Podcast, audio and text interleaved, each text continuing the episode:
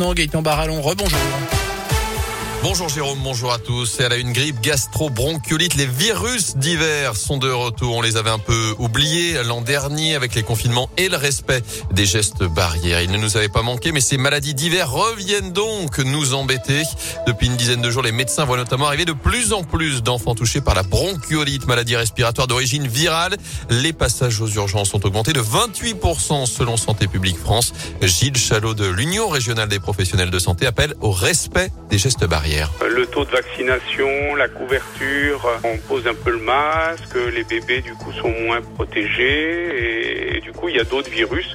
Je vous fais remarquer que l'année dernière il y a quasiment pas eu de grippe, pas de gastro, mais tout ça faut pas se leurrer, ça va revenir. Hein. On a intégré dans notre vie courante le masque et quand on n'est pas bien, je pense que pour protéger ses proches, il faut pas hésiter à, le remettre. Hein. C'est tous les conseils aussi de ventilation de des maisons, de ne pas fumer vers un bébé, éviter aussi que le petit frère vienne embrasser, voilà, parce que les enfants sont porteurs de plein de germes. Et le petit n'a pas toujours encore toutes ces barrières pour euh, se protéger.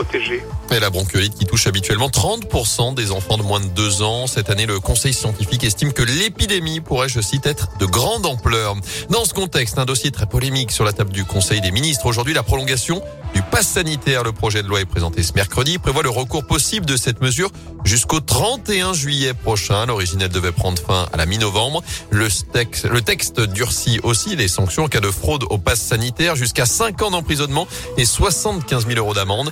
On rappelle également la fin de la gratuité des tests dits de confort. Dès ce vendredi, les tests PCR coûteront environ 44 euros en labo, les antigéniques autour de 25 euros en pharmacie. Dans l'actu également, cette disparition inquiétante à Saint-Daril. 14 ans n'a plus donné signe de vie depuis dimanche dans le quartier de Tarentaise. Il est susceptible de se déplacer dans les transports en commun. D'après la police qui a lancé un appel à témoins, il ferait plus vieux que son âge. Si vous avez des infos à communiquer, vous pouvez contacter le commissariat de saint Toutes les infos sont à retrouver sur radioscoop.com. À retenir également cet accident au Coteau hier soir près de Rouen. Une femme a été grièvement blessée après une chute du deuxième étage d'une maison. Ça s'est passé vers 19h30. Elle a été évacuée à l'hôpital dans un état grave. On ignore encore les circonstances de sa chute.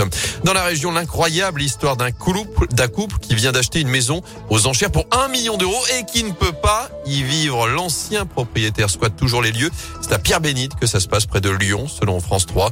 Le couple rembourse 4000 euros de prêt tous les mois sans pouvoir entrer dans son logement.